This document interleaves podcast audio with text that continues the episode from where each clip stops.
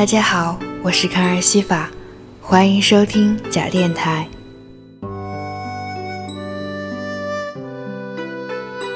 卡尔在南京念了四年大学，遇到许多人、许多事，因为热爱在这里遇见的人，所以爱这座城。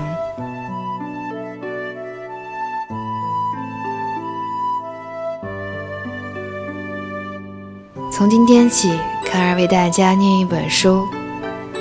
这本书由一位平和有光的南京女子写成，她的名字叫做李歌。这本书的名字叫《因自由而美丽》。今天要分享的文章是《花开的温柔》。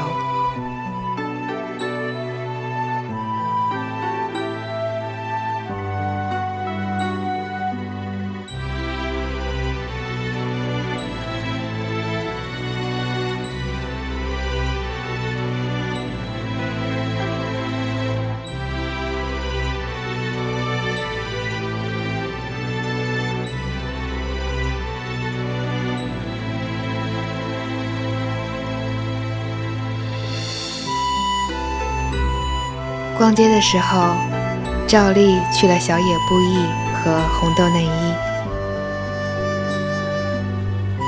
说来惭愧，因为常年居家，衣橱里最多的居然是睡衣。中学时看杂志上有琼瑶采访录，她说自己每季去买一次洋装，每天早晨十点起床。就算不见客，也要收拾整齐，淡妆以待。之后，我每每读到“以这样一个破碎的我，怎样拯救一个破碎的你？你真是好可恶，好可恶！你也是好可恶，好可恶！”的时候，就忍不住想：这是他穿着过膝套装写出来的，不是吧？这分明是睡袍体。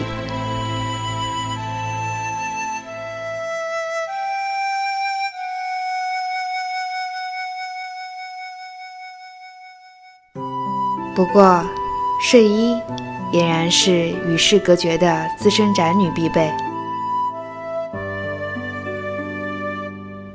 朱天心这样说她姐姐：朱天文过着仙女般的生活，整天穿着睡衣闭门写字。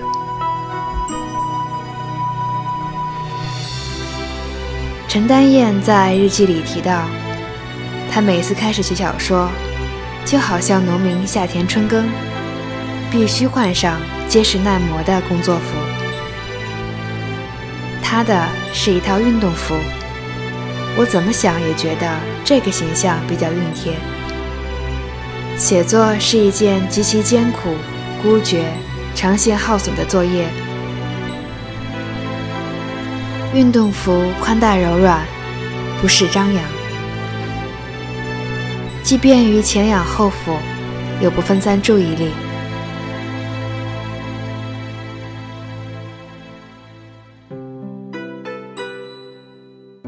工作服也是环境软件，你能想象六朝名士穿西装打领带写那些张狂无忌的风流文章？非得宽衣薄袖不可。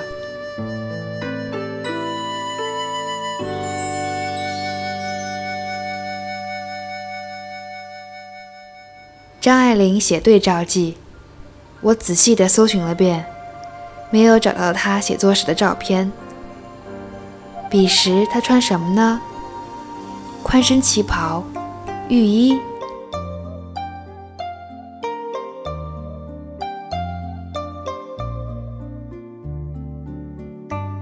二丫头提醒说：“记得刘若英演的《她从海上来》里面。”张爱玲是穿着睡衣写作的，不知这么设定是否有理论依据。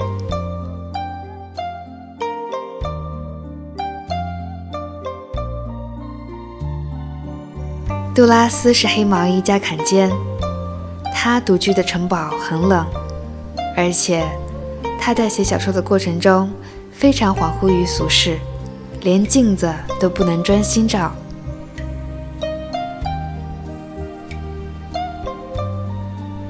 话说我自己读书时，独爱睡衣，既非凸显曲线的性感小背心儿，也非肩袖紧然的端庄居家服，更不是烘托床技的情趣内衣，就是睡衣。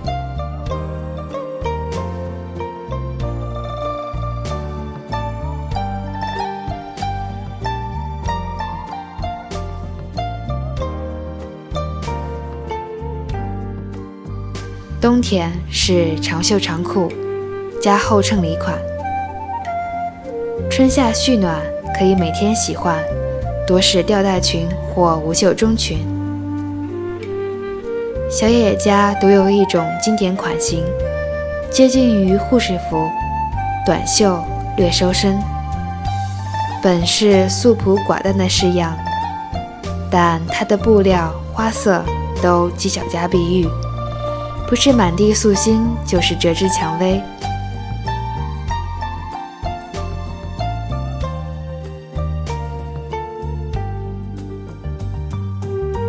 在初秋，枕垫略凉的时候穿来睡觉，真是凉冷三秋夜，睡美雨声中。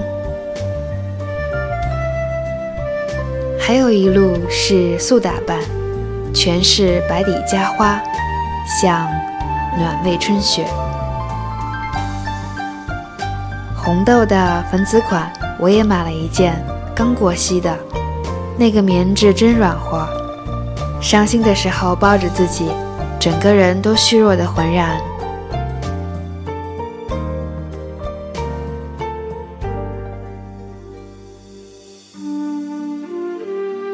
平时穿衣的风格都线条简单，样式平实。色彩安雅，花式全无，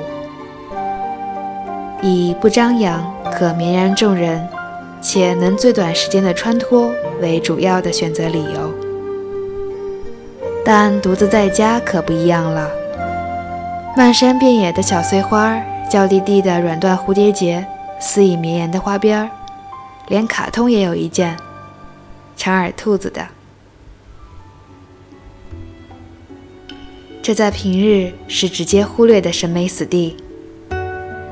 总之，在公共视线里，被压抑和自抑的女性意识，通通都连本带息的苏醒了。在冷硬中性的前沿阵地之后，是柔软的腹地，那里有一朵花开的温柔。